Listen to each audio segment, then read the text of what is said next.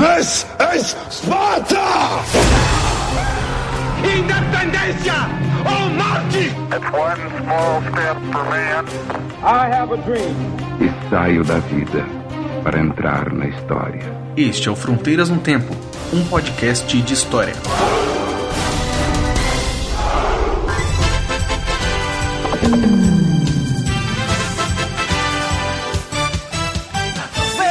Amigos do Fronteiras do Tempo, quanta emoção! Estamos aqui hoje com Marcelo Beraba. Muito bem, CA. Estamos aqui, o professor treinou a gente muito bem.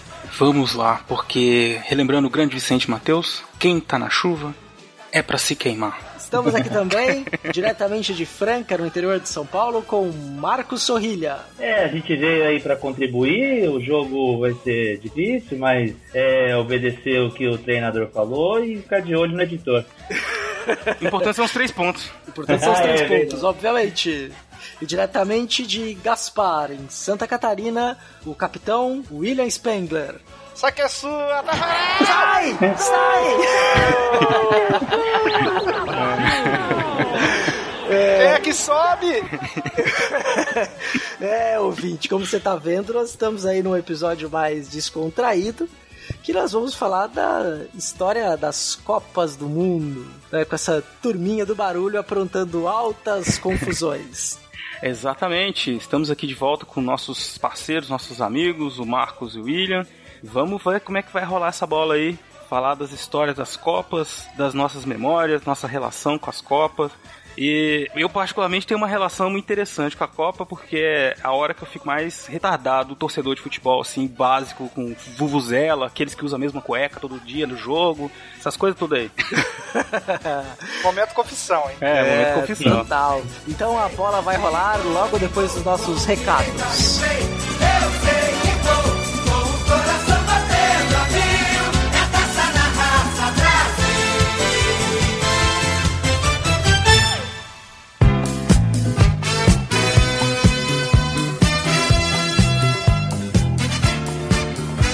Haja coração!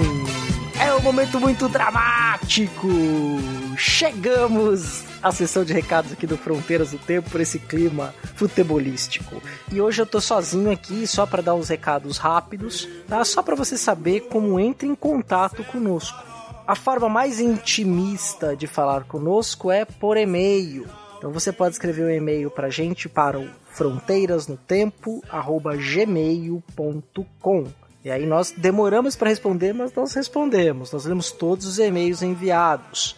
Uma maneira muito bacana de ampliar a discussão do podcast é indo na seção de comentários do portal Deviante, no deviante.com.br e comentar lá. Os últimos episódios estão bombando de comentários, a discussão tem crescido, isso nos alegra muito, porque é uma forma do podcast produzir novos conhecimentos, trazer dúvidas, questionamentos, porque a ideia é justamente essa, que a gente possa iniciar a conversa e essa conversa tenha desdobramentos. Nós adoramos a interação pelo portal Deviante. Tá? Então já falei do e-mail, já falei do portal Deviante, aí agora também tem as nossas redes sociais. Por favor, se você gosta do nosso trabalho, faça duas coisas no Facebook. Primeiro, curta nossa página facebook.com.br barra fronteiras no tempo, curte na nossa fanpage e viu nosso episódio publicado? Compartilha. Isso é bastante importante para nós porque é uma forma do podcast chegar à timeline de outras pessoas e mais gente saber que a gente existe, que o podcast existe. Apesar do podcast ser uma mídia que muita gente gosta, por incrível que pareça, ainda é pouco conhecido por um grande público. Então ajude a divulgar a mídia podcast curtindo a nossa fanpage, curtindo os outros fanpages do Portal Deviante, divulgando aí também os podcasts, que é pra gente é bem importante. facebook.com.br barra Fronteiras no Tempo. A nossa outra rede social é o Twitter. Você pode lá seguir a nossa arroba, que é arroba front, com temudo, no tempo. Arroba front no tempo. Você pode também seguir o Marcelo Beraba, que é arroba Marcelo Silva 79. A minha arroba é arroba César Agenor. Eu sou o vilão da novela mexicana. você pode nos seguir aí no Twitter, a melhor rede social.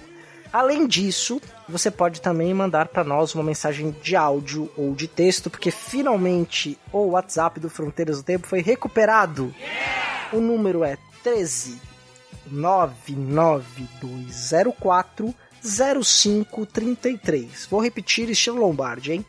13 99204 0533. Se acertar menos, leva. Se acertar mais, leva também. Mas... Maoi! ah, tirando a palhaçada de lado, uma outra rede social que é interessante para nós também, que você assine o nosso canal, é no YouTube.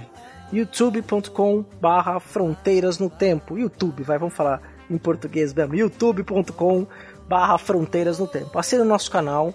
Muita gente conheceu o Fronteiras no Tempo pelo YouTube, porque a gente também publica o podcast lá. Lembrando que o podcast sai sempre com um mês de delay em relação ao site. Então, esse é o episódio número 26. Quando nós lançarmos o 26 no site, vai estar sendo publicado o 25 no YouTube. Então, se você está ouvindo aqui o episódio 26 daqui no futuro, daqui um mês no YouTube, você já sabe que já vai ter episódio novo no site. Então entra lá no Deviante, baixa o nosso episódio, nos assine no iTunes e não se esqueça, dê cinco estrelas para nós também, tá? Pra gente poder aí aparecer na primeira página, ter mais divulgação. Se você for procurar por nós no iTunes, você vai ver que tem dois Fronteiras do Tempo. É o mesmo podcast. Acontece que o podcast que tem o logo mais atualizado, que tem a ampulheta, é o que atualmente é o principal feed nosso, né? A principal assinatura é o oficial. O outro ainda pertence ao antigo e daqui a um tempo ele vai parar de ser atualizado. Então, se você assina o nosso antigo, já assina o novo para você receber as notificações, ter lá o episódio. A mesma coisa nos outros agregadores de podcast. Né? Então, procure para Fronteiras no Tempo. Na dúvida, assina os dois, porque em breve só um vai estar tá funcionando. Vai ficar mais fácil. Existe também aqui uma forma de apoio, um financiamento coletivo a esse projeto, que é no Padrim. Padrim é uma forma de apadrinhamento do podcast. Ah, então você pode acessar lá o padrim com M no final .com.br barra fronteiras no tempo e dar uma contribuição para nós mensal. Ela pode ser a partir de um real, cinco reais, dez reais, vinte e cinco, cinquenta reais, o que você puder contribuir não é pra gente ficar rico, não é para ter fins lucrativos, mas a gente para pagar os custos do editor, né, que não fica barato. O site antigo ainda está no ar, nós temos um contrato, temos que manter aquele servidor pago, não dá para cancelar agora. Então isso é importante também para a gente é, ter esse apoio. E aí nós já estamos produzindo o Fronteiras e o Historicidade. Conforme nós formos atingindo outras metas, novas atrações chegarão. Quem sabe nós teremos aí atrações semanais no feed para você poder escutar coisas sobre história semanalmente. Nós temos um outro projeto que está aí na gaveta ainda, mas quem sabe em breve um piloto, alguma coisa saia, dependendo do número de padrinhos que entrarem. Gosta do nosso projeto, tem disponibilidade, uma coisa que não vai pesar no seu bolso, fica livre também, nos apoia aí no Padrim. E falando em Padrim, eu gostaria muito de agradecer as nossas madrinhas e os nossos padrinhos nesse espaço.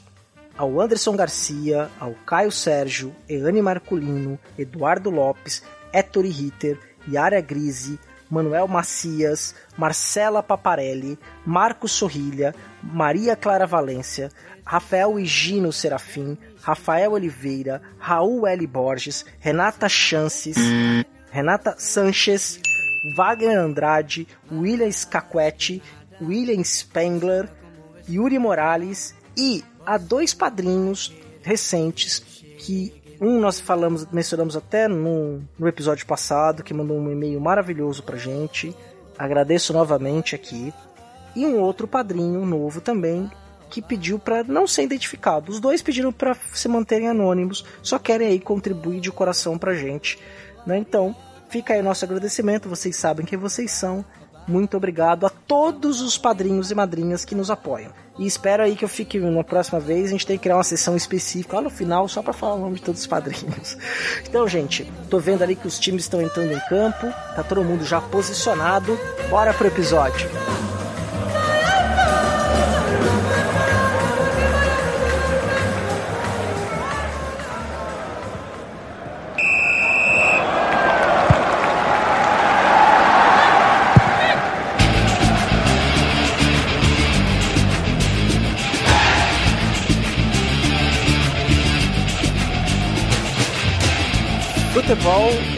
esporte que desperta muitas emoções. Sem usar o, o chavão do Galvão Bueno, né? O haja coração, é muita emoção.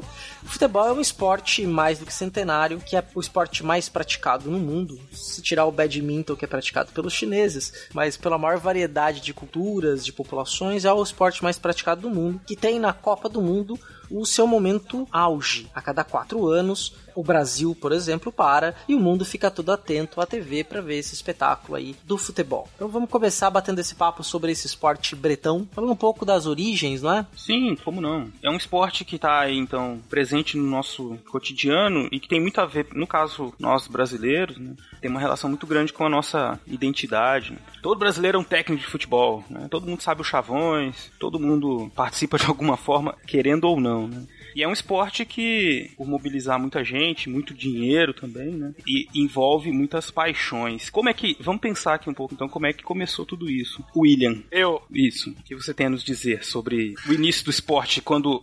A, a origem primordial. A origem do futebol moderno, nós sabemos que é na Inglaterra, a gente comenta um pouco sobre isso logo em seguida, mas alongando bastante para trás, nós temos algumas fontes que mencionam a China imperial, também mencionam os maias, uma espécie de futebol, claro, não aquele que, que nós estamos acostumados a, a assistir ou a, ou a saber, mas há também a Grécia antiga, então você tem raízes bem profundas. Quase todas as civilizações, em algum momento, terá um, um jogo, seja ele cerimonial ou não, muito parecido ao nosso futebol. Comenta-se muito, né, Marcos, do entre os maias também o uso, é, o jogo de bola, né? Isso. Eu já vi várias versões sobre como seria esse jogo de bola, né? O que eu vi comentários sobre é em que eles jogavam, se você tinha dois templos, né, um de cada lado, e eles jogavam com a bola, tinha que passar por um arco que ficava no centro desse campo, é, como se fosse uma espécie de basquete, assim, né? Então a bola ficava, o arco ficava no alto e eles tinham que jogar a bola por meio dele, usando os quadris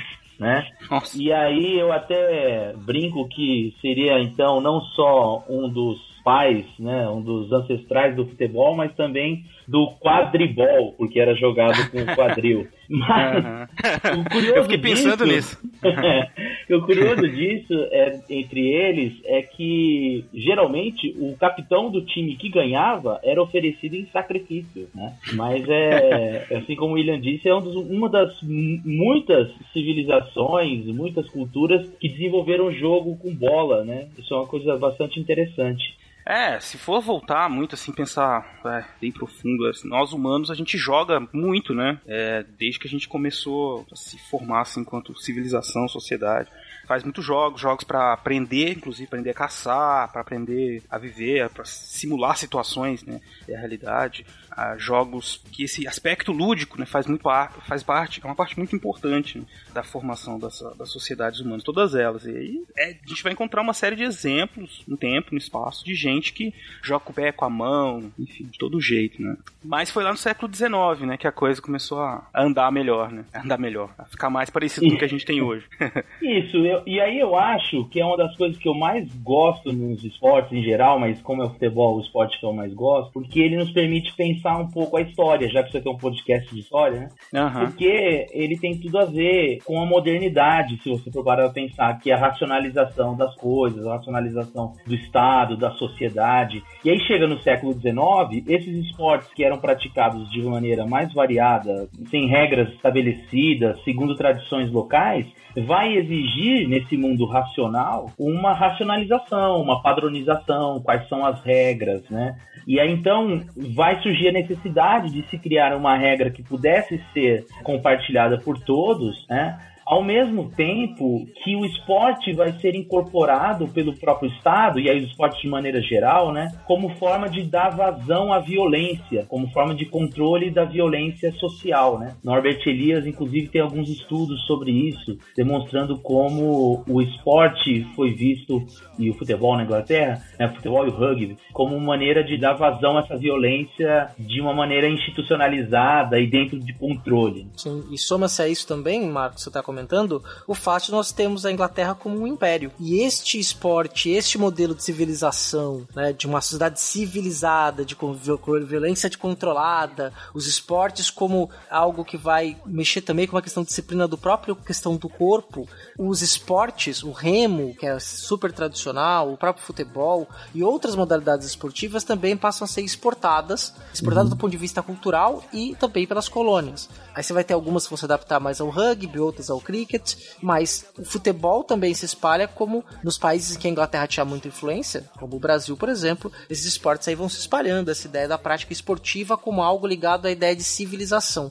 É muito ligado também a essa ideia do Império Britânico. E aí uma coisa só para observar, que eu acho que você tem toda a razão, mas eu acho que o futebol tem um capítulo à parte que ele se torna um esporte de operários muito cedo, né? Então, ele não vai necessariamente se expandir dentro dessa lógica da expansão burocrática do Império Britânico. Porque aí, essa expansão do Império Britânico exporta basicamente burocratas, né? E esses burocratas não jogam futebol. Então, eles jogam esportes de elite ou esportes mais aristocráticos, como é o próprio rugby.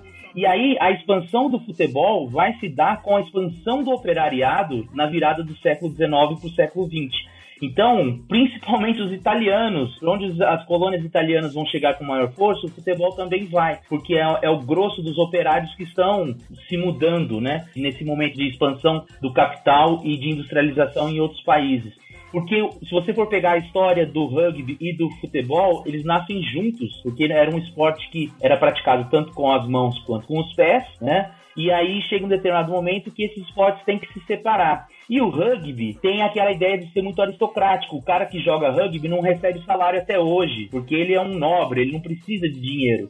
E os trabalhadores falavam: Olha, meu amigo, desculpa, mas eu tenho que trabalhar, não tem como viver é, de nada e, e, brincar de jogar bola todo final de semana. E aí os operários queriam ser remunerados. E uma das primeiras coisas que vai acontecer na separação do rugby para o futebol é que o futebol aceita quem ganha para jogar. E aí os operários optam pelo futebol. Uhum. Então isso está, por exemplo, naquele livro do Hobsbawm, Mundo dos Trabalhos, que ele vai falar assim: ó, é só olhar para os times ingleses e você vai ver que as principais potências de futebol se desenvolveram em fábricas ou em cidades industriais, como Manchester, Liverpool. E o Arsenal não tem esse nome à toa, né? Porque era uma fábrica de arsenal, de exército.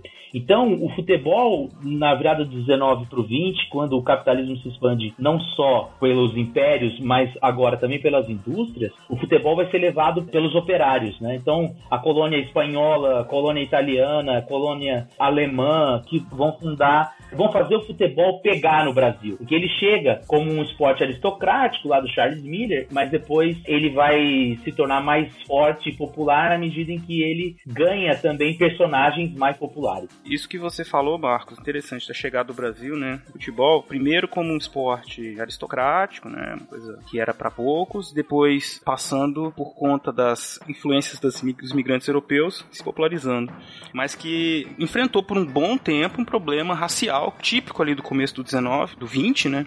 Que era esse de, de um esporte que seria para brancos, né? Que haveria dificuldade para inserção dos negros apesar de, de, eles participarem, de jogarem, né? E aí a gente tem todas aquelas histórias dos clubes que não aceitavam negros, outros que passavam pó de arroz na cara pra disfarçar, enfim, todas essas coisas. Além do que, tinha também muita gente que não acreditava, né, no esporte, vamos dizer assim, que achava que aquilo podia fazer mal pro corpo humano. Isso no primeira metade do século XX ainda existia uma discussão médica sobre isso, né? De que esse excesso de esforço poderia prejudicar o desenvolvimento do corpo e tal, no sentido mais assim de desgastar que a gente não seria feito para isso.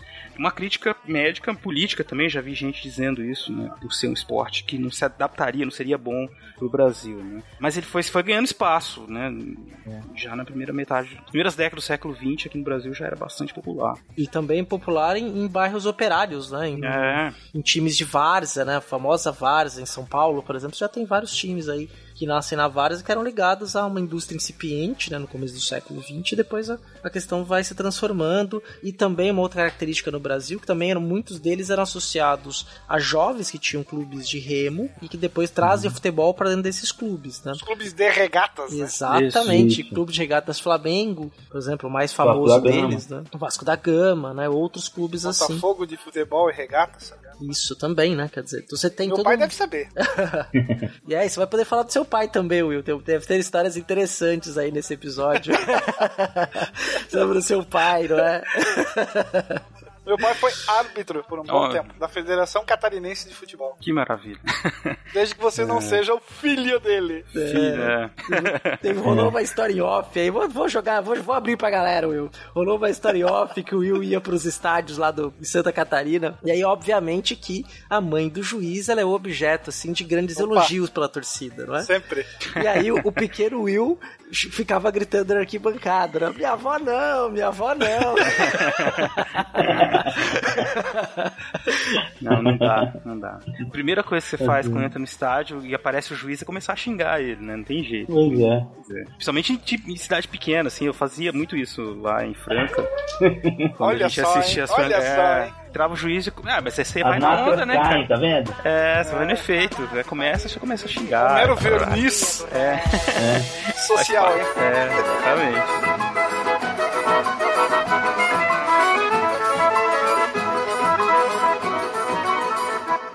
Eu só ponho. Ô, César, mas você estava comentando aí do- dos clubes de regatas, porque é justamente isso. Esses clubes já existiam antes do futebol chegar, né? Sim, então por isso sim. o Flamengo comemora tantos anos do clube, e depois tantos anos do clube depois que teve o futebol. Porque era isso, assim, o, o esporte chegou primeiro por grupos ligados à elite, onde praticavam dentro desses clubes sociais o esporte, só que ele, com a chegada desses operários, ele começou a ganhar popularidade também. E aí os trabalhadores se misturaram aos trabalhadores negros e foram jogando bola e tudo mais. E aí, para jogar nesses clubes, era preciso burlar esses preconceitos da época de maneiras a- até bastante curiosas, como é a famosa história do pó de arroz, né? Que aconteceu no Fluminense, que Exatamente. jogaram pó de arroz num jogador mulato para ele não parecer negro e aí ele poder frequentar o clube social. E o que acontece então é que nesse primeiro momento, dentro da política da nova república, né, de branqueamento e tal, o futebol ele é visto assim como um tipo de cricket, né, um esporte de elite europeu que veio e vai passar rápido, é uma moda passageira, né? o que não acontece. E por outro lado, outros defendiam que era um esporte estrangeiro, não era um esporte legitimamente brasileiro. Então ele não poderia se transformar em um esporte nacional. E que o esporte nacional era a capoeira, apesar dela também ser proibida. Então eu, eu É acho, verdade. eu acho a Primeira República ela é uma esquizofrenia, né, entre o que se quer ser e o que o Brasil era, né? E aí então o futebol ele vai ganhando esse espaço e depois vai ter um prato cheio pro varguismo, né? Porque ele mistura essa questão do estrangeiro, mistura esse gosto da classe alta pelo esporte, ao mesmo tempo de que é o esporte mais popular, apesar de que naquele momento não era o esporte que o Brasil tinha melhores resultados. Exatamente, né? E foi justamente nesse ponto, Marcos, eu falei a questão do Império Britânico espalhando a sua prática esportiva. Você pegar alguns outros clubes no Brasil, eles vão ser clubes de esporte. E o esporte, inclusive escrito em inglês, né? Como o Esporte Clube Corinthians Paulista, ou o Esporte de Recife, né? Não é o esporte com E, né? É o esporte com S. É. Justamente nessa onda cultural de influência especialmente britânica. É, na época os jornais falavam assim, vai acontecer um match, né, entre o time, Aham. T-A-M, versus o time, eles usavam várias linguagens, né, em inglês. Ficou uma aí, que é o corner, por exemplo, né, vai bater o corner, Uhum. até hoje a gente usa isso pro escanteio. E se utilizava futebol, né? Isso. Sim. Tem alguns clubes que ainda usam, se eu não me engano. Provavelmente herança dessa época. O Grêmio eu acho que é futebol. Acho que o Grêmio é O assim. nome. Sim, acho que sim. O Grêmio é futebol também, né? E o Internacional, ele nasceu justamente na contrapartida, né? O Grêmio era um, era um clube que não aceitava negros, e o Internacional de Porto Alegre dizia que aceitava gente de todos os povos, né? Por isso que era internacional. Né, olha que a questão interessante é do próprio título do clube, né? Como mostra um Brasil do começo do século XX e tem questões de racismo presentes até hoje, mas isso é uma discussão para um outro momento. Mas que como isso era ainda mais marcado né, nesse, nessa virada do Brasil. Mas senhores, né? O assunto hoje também. Só, pra encerrar aí, só desculpa, eu tô, tô, tô mega chato hoje porque isso é um assunto que me empolga muito. Fala, fala. Não, mas tem um livro da Manda um aí, década manda um aí. de... Vocês vão ter que me engolir. Vocês vão ter que me engolir! Ninguém mandou me chamar! Não, cara, assim, só pra não passar batido, só desse tema, tem um livro clássico chamado O Negro no Futebol Brasileiro, do Mário Filho, que é irmão do Nelson Rodrigues. Ah, sim, é verdade. E ele é um livro que ele é interessante porque ele narra essa questão de como o negro se envolveu com o futebol no Brasil. E na primeira edição dele, ele vai falar que o Gilberto Freire tinha razão, que o Brasil era o país da democracia racial e isso estava provado pelo futebol, porque o negro podia ascender socialmente por causa do futebol. Bom, pausa. Vem a Copa de 50, o Brasil perde no Maracanã, o culpado vai ser quem? O Barbosa, que era goleiro negro. Aí ele faz uma segunda edição do livro dizendo: Eu estava errado, o Brasil não é uma democracia racial. Aqui a culpa é sempre dos negros. E aí faz um novo prefácio falando sobre essa questão do racismo isso na década de 50, né? Então eu acho é, um livro muito interessante e às vezes muito pouco falado. Geralmente se fala do futebol, se fala do irmão, né? Que é o Nelson Rodrigues. Mário Filho, que inclusive dá nome ao estádio, popularmente conhecido como Maracanã. Exatamente. Eu acho que isso é o gancho perfeito para falarmos de Copa do Mundo. É, exatamente, isso que eu... É verdade.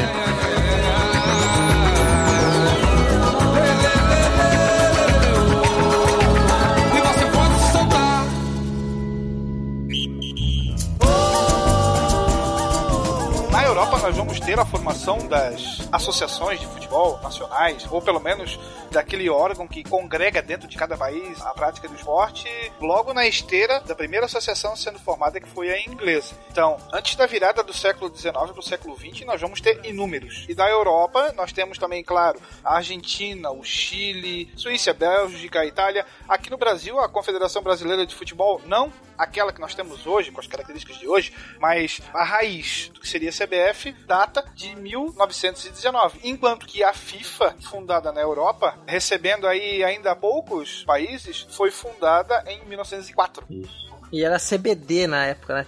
Confederação Brasileira de Desportos. E vai, vai ser CBD por um bom tempo, né? Sim, sim. Por um bom tempo. E aí a gente tá, acabou de falar da FIFA, Will. A FIFA, para todo mundo sabe hoje em dia, que é a entidade que organiza então um mundial de futebol, né? A Copa do Mundo, o Campeonato Mundial de- em que reúne seleções nacionais, né, que vão lá disputar por um período, uma contra a outra, num torneio normalmente de tiro curto, para saber então quem é a melhor seleção daquele quadriênio, quem é campeão do mundo. E essa Copa do Mundo, ela tem uma história, não é? E ela vai ter ali as suas primeiras edições ainda no começo do século XX. A gente podia falar, aproveitar que você falou da FIFA, Will, como é que essa federação se organiza e a partir daí começa a organizar esse torneio? Interessante que antes da, da Copa, a seleção que era considerada campeã mundial de futebol era aquela que havia sido medalhista de ouro nos Jogos Olímpicos. E a discussão sobre a Copa começa em 1928, na Holanda, quando o presidente da FIFA, um francês, que todo brasileiro já ouviu falar, normalmente de modo nostálgico e depressivo, chamado Jules Rimet, que era o nome da taça que depois foi devidamente afanada da- Derretida. da CBF, né? Perdida entre chifres, né? Entre aspas Isso.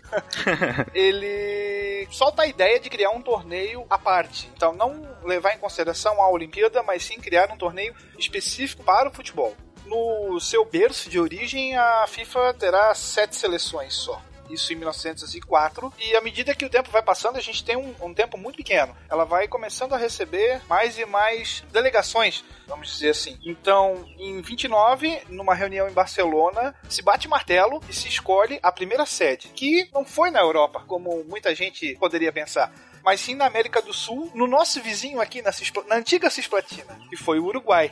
E por que o Uruguai? Bom, centenário da independência do país e também nós já tínhamos a mítica da Celeste Olímpica pelos dois títulos olímpicos de futebol que a seleção uruguaia havia conquistado em 1924 e 1928. Então ela era bicampeã olímpica. Foi jogar em casa, entrou como favorita, né? Nós temos que lembrar também que a travessia do mundo ainda era difícil nessa época. Então, muitos europeus vão ficar de nariz torcido com Ah. essa escolha, porque a viagem até o Uruguai levaria cerca de dois meses. E a imensa maioria do- dos atletas eram amadores, eles não sobreviviam do futebol, vamos dizer assim. Então, como é que você vai largar tudo, atravessar o Atlântico, permanecer fora aí por dois meses e depois. E aí, como é que fica a vida? Não, dois meses não. Dois meses pra vir, um mês É. jogando, mais dois pra voltar, quase meio ano fora pra jogar, Seis né? meses aí de turismo. É.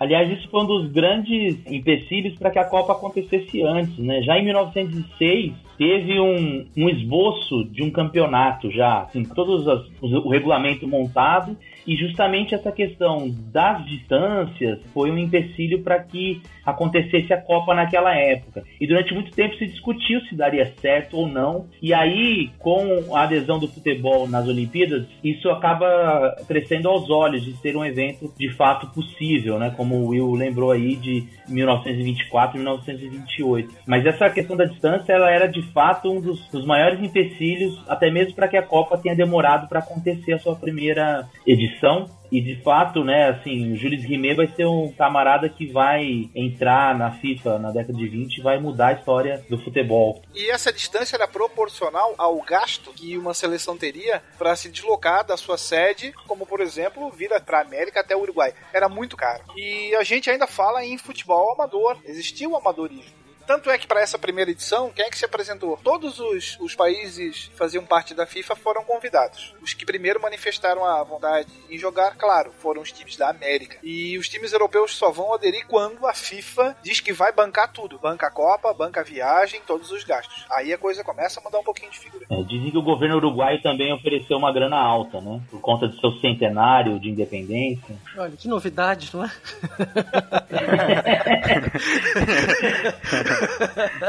Pode isso, Arnaldo. Primeiro anunciaram a Copa no Uruguai dizendo que não ia ter gastos públicos. Depois. Depois que Ah, fica não, um essa é legado. outra- Disseram que Essa é outra Copa. Essa é outra vai ficar um legado. hã? Vai ficar legal. Legal. É. Será, Vou ficar né? se- Vou, vou ficar sete legados para este país. Isso realmente é é novo. Futebol e política, né? Quem imagina que tem alguma relação? Enfim. É. Mas e aí, é, o que eu ia dizer na o Uruguai foi favorito, os times sul-americanos tiveram alguma vantagem nisso, tanto que a final foi uma final sul-americana na primeira Copa, né? Argentina e Uruguai, e o Uruguai ganhou por 4 a 2 sobre a sua rival Argentina. Celeste Olímpica. O primeiro gol da história das Copas foi marcado por um francês, né? Ah, é? Olha só. 4 a 1 em cima do México, 19 minutos do primeiro tempo. E o Brasil, claro, né? Como é O que Brasil é, foi em é, todas as Copas, né? foi em todas. O único que É. foi em todas. O único que foi em todas, é. E como herança de toda, como herança não como reflexo dessa situação que vocês também comentaram, é claro que a, a nossa campanha não poderia ser algo bom. Foi uma campanha ruim. Então a gente tem problemas políticos, federações estaduais que, que não se bicam com a Confederação de Desportos, que não liberam jogadores, um time amador que vai ser formado quase que na véspera do campeonato. Então você já vai, mas vai aos trancos e barrancos e sem maiores pretensões. E lembrando ao ouvinte que as- 1930, o ano da primeira Copa do Mundo, foi o ano que o Getúlio Vargas toma o poder. Então nós tínhamos ali uma situação política no país também que prendia as atenções e que provavelmente a- essa desatenção à Copa do Mundo vai estar também influenciada por esse contexto político de grande transformação aí da chamada Revolução de 30 no Brasil. Não era a prioridade, né? Sim, exato. Quem diria? Chuteira no pé e bandeira na mão, vai ligar a televisão. Se Deus quiser, o caneco vem pra nossa mão. Muito bem, o Uruguai é campeão e aí nós fomos pra 34, pra Itália. E aí, adivinha quem é que resolve pintar e bordar nessa época? Nosso amigo. Nosso amigo Mumu. Mumu. Seu amigo, né, meu amigo. Meu amigo de cabelo. É. Olha, não fala assim que eu, como palmeirense, já acho que é o Mustafa Contursi. Então, vamos esclarecer quem é o Mumu. Porque esse também é eterno. É, certa forma, sim. Sim, né? Não- É, e ele vai encarar a possibilidade da Itália sediar a Copa do Mundo como uma grande propaganda do regime fascista. Então, era a vitrine fascista para o mundo. Lembrar que nessa época, 34, o fascismo já bombava muito forte. Não só na Itália, mas na Europa. Especialmente na Itália e depois com a ascensão parceiro dele, o Dodô, na Alemanha. Né? mas a possibilidade da Itália sediar era o grande farol do Mussolini até então. Uma vez conquistado esse, vamos dizer assim, direito, porque a Suécia vai abrir mão, a Itália se voluntaria, aí se pensa em vencer para mostrar a força de uma Itália fascista. Né, dois anos depois você tem a Olimpíada da Alemanha, né? A Olimpíada de Berlim, se não me engano. Foi em Berlim, 36, não era? Sim. Também, Jesse Owens e companhia. também nesse espírito aí da guerra que vai influenciar também a, a Copa de 38 que foi na França, não é mesmo? Vale ressaltar aqui que na Copa da Itália a gente vai ter um cara que vai se destacar bastante, que hoje dá nome a talvez a um dos principais estádios daquele país, que foi o Giuseppe Meazza. Ou o San Siro, de acordo com o time que você torce, não é? É, exato. Isso. que é ídolo, se eu não me engano, nos, nos dois times Sim. rivais. Ele é mais da Inter. Ele é mais ídolo da Inter de Milão, porque aí os torcedores da Inter de Milão chamam o estádio de Giuseppe Meazza e os torcedores do Milan chamam o estádio de San Siro. Muito bem. Então essa Copa aí o- tem o uso político, né? Como também teve a- as Olimpíadas de 36. O Mussolini facilitou a entrada de jogadores descendentes de italianos, como o brasileiro Filó, o Anfig... Meu Deus do céu, como é esse nome aqui? Anfigoligino Guarizzi, meu Deus, que eh, jogava no Corinthians e foi jogar pela Itália, que acabou campeã também. No dia da final, Mussolini manda um bilhetinho pra seleção escrito Vitória ou Morte. que sim, bom incentivo. Eu sei de Que um cara que tentou, eu sei que um te- teve um que tentou a mesma coisa, né, ali no Coreia do Norte, né? Não deu muito certo, não. A gente, quer dizer, a gente não sabe se eles morreram ou não, né? Mas, é praticamente um doping. praticamente. É, Esse é, é um bom doping, não é? E a Itália, na final, joga com camisas pretas, que era a cor do fascismo, e não com o tradicional azul. Uau. Olha, isso eu não sabia. É o Facho. É, o As camisas negras. negras do, do fascismo. Olha que coisa Uau. interessante. É um detalhe também que eu desconhecia. O Brasil também foi pra essa Copa, não foi muito bem, né? Leônidas da Silva era o craque, hein? Era o craque brasileiro, Diamante negro. diamante negro. Que recebeu 30 contos de réis, que equivaleria, na época, 7 carros de luxo para jogar a Copa. Olha só. Uau. Grande estrela do futebol. Muito bem.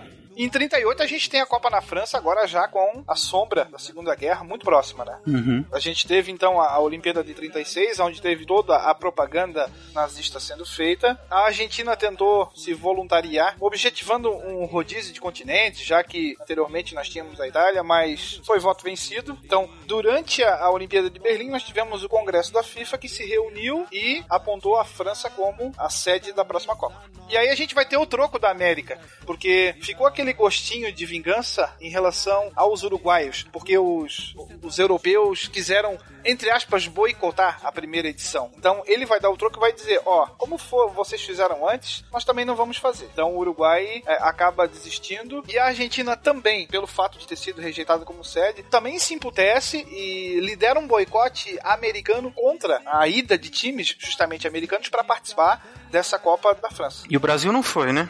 É evidente que não, né? O Brasil vai furar o boicote.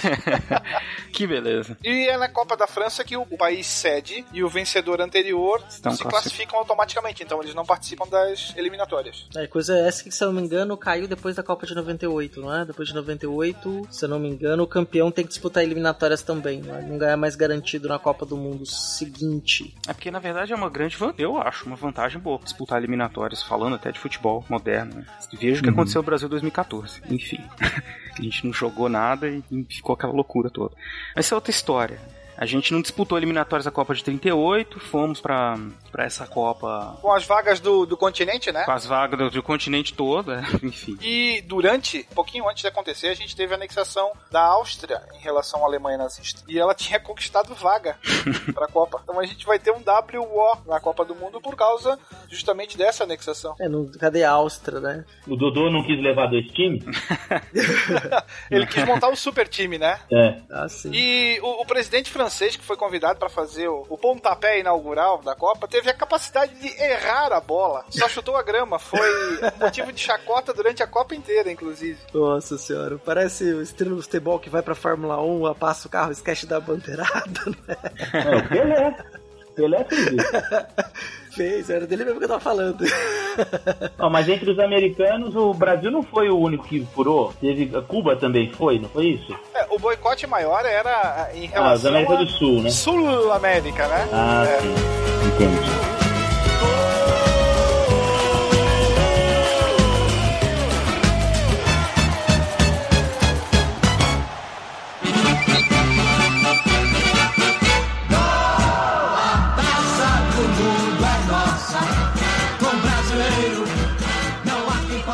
Mas então, aí a Itália foi bicampeã, né? 38 e que depois ela amargou aí décadas, né? Sem ganhar a Copa, inclusive por culpa nossa, né? Algumas vezes. A Itália foi campeã mundial em 34, olímpica em 36 e bimundial em 38.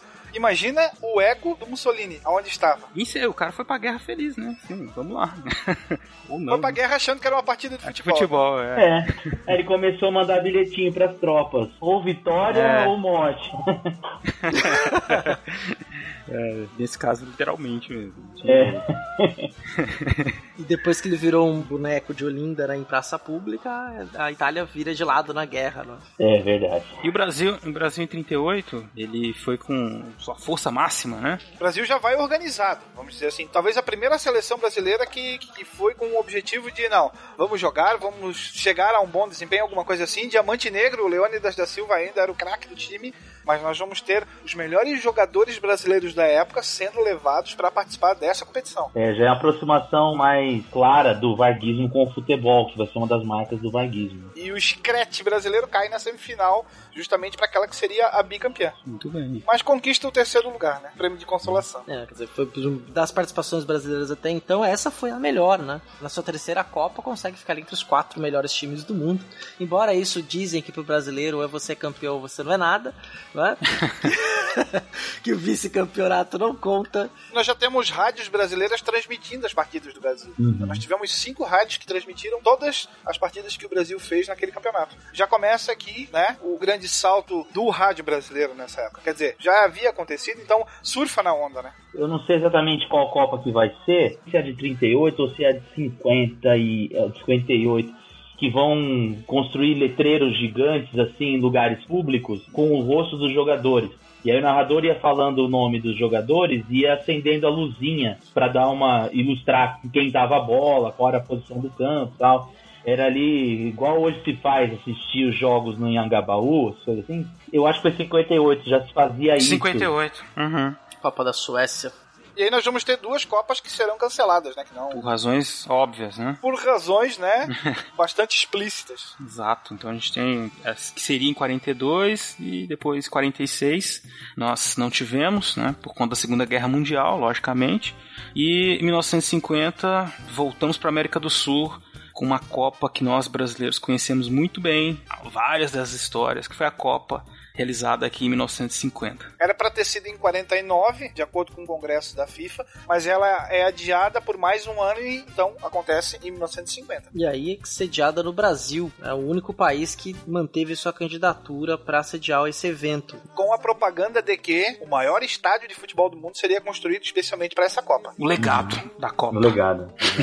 É, e aí foi o ano do Põe o Retrato do Velho outra vez, né? É um ano bem interessante aí. Novamente, o ano que Vargas vence a eleição de 1950 com esse slogan, né? Põe o retrato do velho lá outra vez. É bem interessante aí nessa proposta de modernização de grande país, não é? Nada mais que construir um estádio faraônico né, gigantesco para 200 mil pessoas em plena cidade do Rio de Janeiro, até então sede do, do governo federal, né? Que vai ser ali a, o grande palco de disputa da Copa do Mundo de 1950. Que contará com 13 seleções. Muitas seleções não vêm por, motivos óbvios, né? A, a guerra vai cobrar a sua dívida por um bom tempo ainda. E aqui a gente tem a estreia dos grandes criadores de futebol, seleção inglesa, que antes ficavam fazendo beicinho e bancavam um azeite, não queriam participar do torneio. Eles se, se- se consideravam superiores a todas as outras seleções, era por isso? Sim, é, no início sim. Uhum. Nós não vamos nos misturar com os negros, sim, com países considerados inferiores. É, a Inglaterra ela chega a entrar para a FIFA e sair umas duas vezes. Ela não está no primeiro bloco de times fundadores, depois ela entra, eu não, não lembro exatamente as datas, sai, entra, sai e aí por fim ela acaba se, se incorporando à FIFA tardiamente, né? Por esses motivos que o William lembrou. São os Brexit do futebol. É, exato. É bom lembrar para o nosso ouvinte que a FIFA é uma instituição que é privada, ela não é ligada a nenhum governo, né, diretamente, em que ela vai regulamentar embora seja sediada na Inglaterra, ela não tem relação com o governo britânico e ela é que regulamenta as regras do futebol. Né? Qualquer mudança que haja de regras, questão do lateral, do escanteio, da substituição, do cartão azul, qualquer coisa parecida, ela é regulamentada por essa instituição, por seu conselho de anciões que discutem as regras do futebol. É, a FIFA, até a, a, Segunda Guerra, tinha como sede a França. E aí depois ela vai para a neutra Suíça, onde se encontra até hoje. E aí o com o Jules Rimet encabeçando desde a primeira Copa até então. Não, isso com certeza tem relação com o beijo inglês. Né? Essa, essa, com certeza, né? Nada é por acaso, né? Nada, não, claro que não. E aí nessa Copa do Brasil de 1950, o Brasil passando por uma série de transformações, favorito, timaço. Favoritaço. Favoritaço que vai acabar no Maracanaço, né? É. Uhum. Quer dizer, construindo estádio, aquela empolgação toda. É, lembrando que o estádio não estava pronto no dia da inauguração. Você tem fotos com andaimes, assim, ainda. O estádio estava sem acabamento em muitos lugares. Isto é Brasil, né? Isto é Brasil. É, exatamente. após que construíram as pressas, após que foi superfaturado. É. E 200 mil pessoas lá dentro. É, todo mundo tava nessa final do. Esteve na final do Maracanã, não é? Não, especula-se que 50 mil pessoas foram convidadas a entrar na final, sem pagar, para poder. Tanto é que, que a, o estádio havia sido construído para cerca de 200 mil na final nós tivemos mais de 220 mil pessoas. Pô, isso é, olha só, é a população de talvez a imensa maioria das cidades brasileiras, hein? Uhum. Temos poucas cidades, se a gente comparar com o número de municípios que nós temos, com esse número de habitantes hoje em dia. Não, Você imagina essa maré de gente no estádio de futebol empurrando o time e depois sofrendo aquela ducha de água fria. Com os Gija chutando no contrapé, no primeiro pau, né, onde estava Barbosa. Até uma cena clássica, né? O pobre Barbosa. Uhum né, que foi culpado por isso, nós até comentamos no começo. Eu lembro de um episódio em 94, às vésperas da Copa do Mundo, e que um grupo jornalístico, acho que não era nem brasileiro, levou o Barbosa para concentração. E naquela ocasião o Parreira proibiu que o Barbosa entrasse na Granja Comari, né, porque a imprensa tinha levado ele. Assim, eu lembro que foi uma coisa assim vergonhosa impedir que um atleta que já representou o Brasil, né, um senhor, pudesse adentrar na concentração brasileira. Assim. Isso é uma vergonha. Né? Não basta todo a peixe de de derrotado que caiu sobre ele. Embora eu acho que o Barbosa, se tiver algum lugar que esteja no paraíso, ele deve ter rido muito em 2014. Exatamente. Infelizmente ele não estava presente, né? Já que ele morreu, se não me engano, em 2000. Mas ele não foi testemunha do 7 a 1 E se ele estivesse, botariam a culpa nele. Com certeza. ou nele, ou no Mick Jagger, né? É. o Barbosa foi execrado nacionalmente depois desse evento mas quando ele retorna pro clube dele, que se eu não me engano era o Vasco da Gama, ele foi ovacionado pela torcida e pelos jogadores. É, voltando aí esse assunto de negros no futebol, o Vasco da Gama é um capítulo à parte, de um time que tem uma luta contra o racismo desde o princípio. É bem interessante. O Barbosa é, de fato, ele era um goleiro negro, né? Jogava no, no Vasco e quando ele volta, ele é, ele é recebido como herói pelo clube. Inclusive, o próximo goleiro negro que nós tivemos, eu posso estar muito enganado, foi o Dida, né? Sim. Titular? Muitos anos depois. Titular, acho que foi só o Dídaro. É, você teve o Gilmar Santos Neves. É, a gente não tem muitos sim, titulares, goleiros negros. Né? Sempre fica marcado, eu sempre ouço esse comentário, oh, tem é. um goleiro negro de novo, não sei o quê. Sempre porque isso acabou ficando marcado e chama atenção e a, a imprensa acaba dando destaque. Né? A gente teve há pouco tempo o goleiro do Botafogo, né? É o Jefferson. Que foi também isso. Uhum. Detalhe, a Federação Internacional de Histórias e Estatística, se não me engano, considera o Barbosa como o terceiro melhor goleiro do século XX. Ô, louco. Ou seja, só. Só no Brasil o cara é o anticristo. Exatamente. Para todo o restante, não era assim que funcionava. Até porque, eh, a gente comentou, né, favoritaço, o Brasil tinha ganhado muito bem a Copa América em 49. E ele tinha tido uma atuação bem convincente. Mas isso já é tradição nossa, né? Ganhar a Copa América antes, ganhar o campeonato, jogar super bem, chegar na Copa, né? Aquela coisa. Infelizmente. Agora uma pitadinha histórica. É... Opa, Roberto Avalone. Roberto Avalone. É, essa derrota foi tão marcante que o Brasil mudou de uniforme. O Brasil jogava de branco até então, e aí após a derrota, a Confederação Brasileira de Desportos faz um concurso para se eleger o novo uniforme do Brasil, e aí o Brasil passa a jogar de amarelo, né? Ele jogava até então de branco. Voa, canarinho, voa. Exatamente. E detalhe que o Oba-Oba na final era gigantesco. Tanto é que nós tivemos o jornal Carioca à noite, que saía à tarde. que já tinha soltado a seguinte manchete: de capa. Estes são os campeões do mundo. Foto do time. Que beleza. Tentando bancar a mãe de Ná, hein? Prever o futuro e quebrando a cara. Como ela, né? Não, e o Brasil já vinha também de uma campanha de goleadas, né? Goleou a Espanha, bateu o México. 6x1 na Espanha, 4x0 no México, empatou com a Suíça e meteu 2x0 na então Iugoslávia. Depois meteu 7x1 e 6x1, Suécia e Espanha. E aí é evidente que você chega na final quase com a medalha no, no peito já, né? Imbatível, né? Mas é aí que entra a graça do futebol, né? De todos aqueles Exato. chavões, né? É, que o futebol é uma caixinha de surpresa. Futebol são 11 contra 11. O que mais? Futebol, enfim.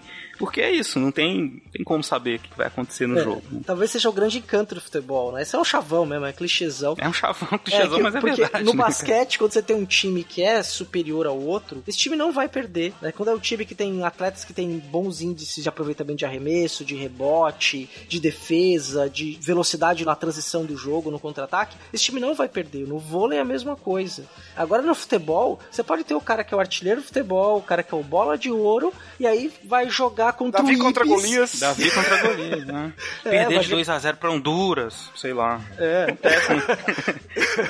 Perder da Venezuela. Ou de 2x1 para um Uruguai que chegou desacreditado, que não tinha maiores aspirações nesse campeonato. mas que fez uma campanha expressiva também, né? assim como a do Brasil. Porque essa não foi final, né? Teve um quadrangular, né? Separou quatro times e coincidiu do Brasil e Uruguai se pegarem na última rodada com o mesmo número de pontos. Então quem vencesse aquele jogo sagrava-se campeão. Se não me engano, o empate favoreceria o Brasil também, né? O Brasil levaria a taça se, se empatasse o jogo. O empate é do time da casa. É igual, igual- é, é igual o juiz quando vai apitar pro time. A falta é sempre o time da casa, né? Pergunta pro pai do William. Você sabe que até hoje ele é convidado para apitar aí torneio de empresa, essas coisas assim. De vez em quando aparece alguém lá na casa dele perguntando se ele não quer soprar o apito lá e mostrar uns cartões. Pior de tudo é que ele vai. Eu imagino, ele deve ter assim, uma salinha assim fechada dentro do vidro, o apito que ele usava com os cartões. Tem, tem. Tem, tem, tem, tem. Deve ter ótimas histórias, assim, de Deve ter umas histórias muito engraçadas. Né? Ah, banho de cerveja é o mais higiênico que ele tomou. né?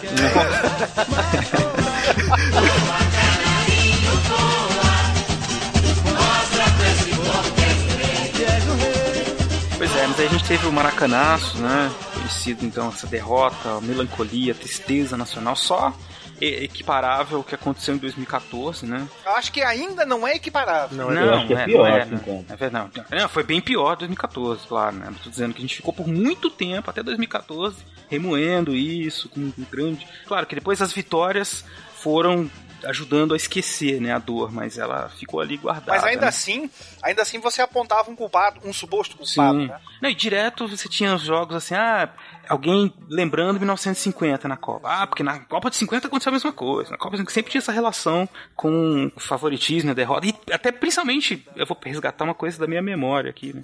Naquele período entre 70 e 94 que a gente ficou sem ganhar a Copa, sempre vinha a coisa da Copa de 50. Opa, aí você tinha a tragédia de Sarriá.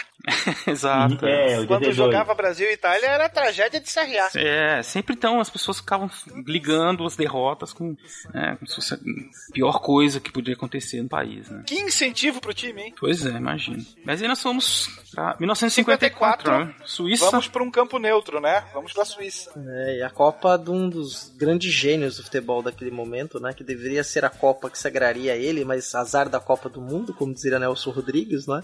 Já que o Puskas não se sagrou campeão da Copa, azar da Copa do Mundo.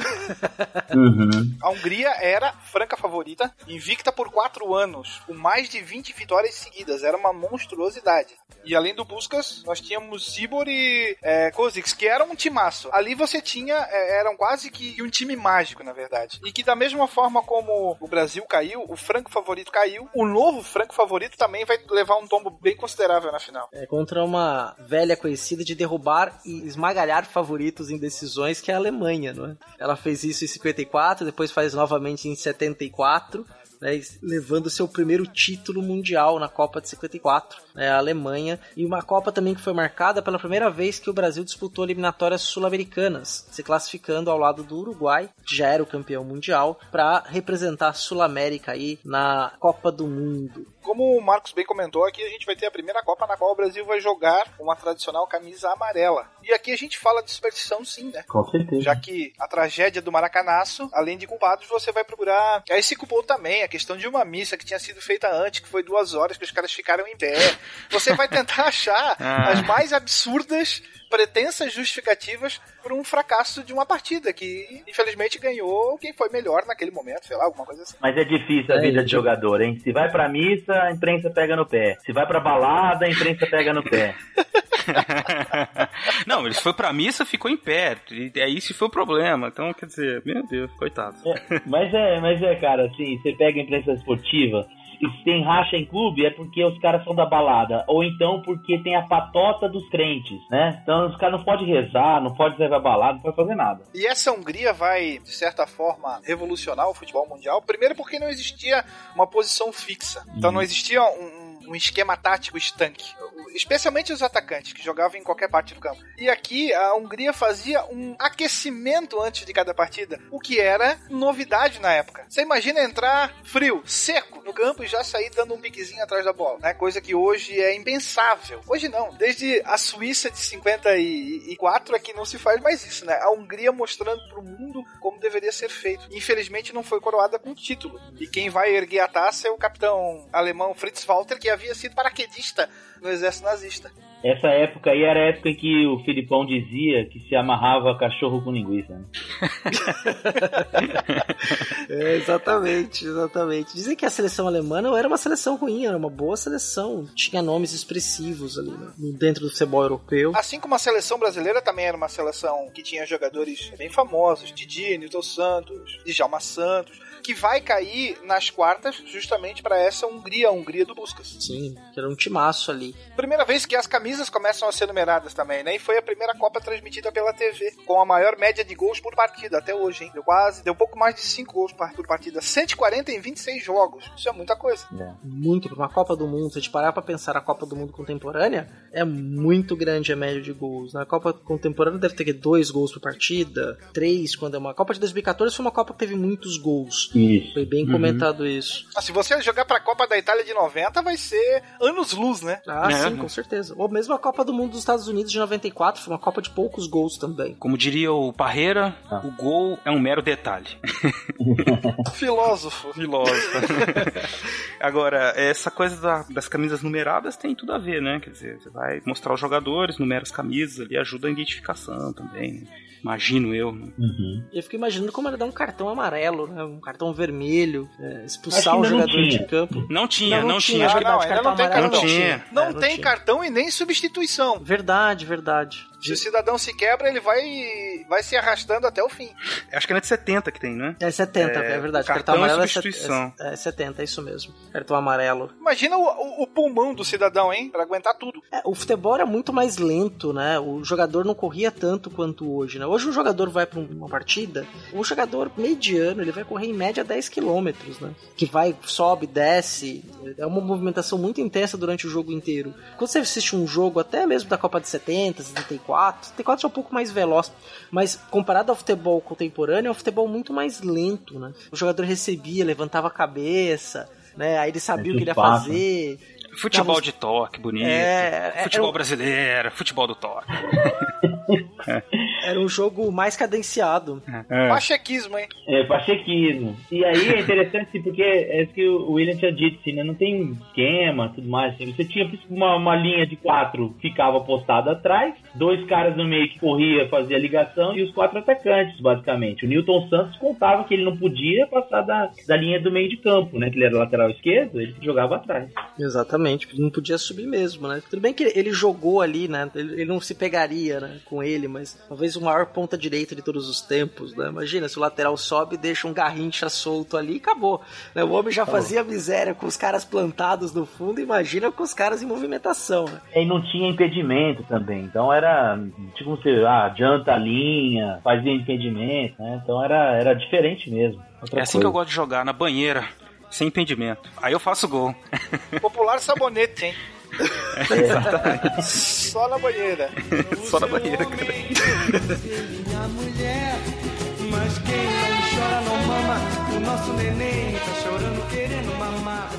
E vai ser na Suécia a próxima Copa, que justamente nós vamos começar, então, que o Brasil vai se apresentar para o mundo, né? Tem um, um filme documentário, se não me engano, 1958, o ano em que o mundo descobriu o Brasil. Entende? Que, que entende. que mostra. ainda não era um entende, ele era só um guri, né? É. Os, até então mais jovem a jogar, né?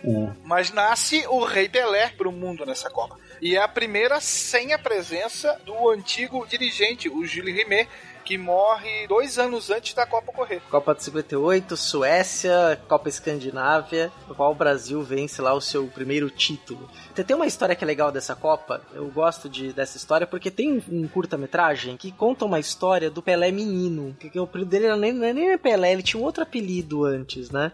E ele, criança lá no interior, jogando bola tal. E nesse curta-metragem tem uma cena do pai do Pelé chorando, ouvindo o jogo da Copa, se não me engano, de 54, de 50, que o Brasil tinha perdido. E aí o pai do Pelé chora, o garoto do filme vira pro pai e fala: Eu ainda vou ganhar uma Copa do Mundo pra você. E o Pelé incorporou essa história e passou a contar essa história como se fosse história dele.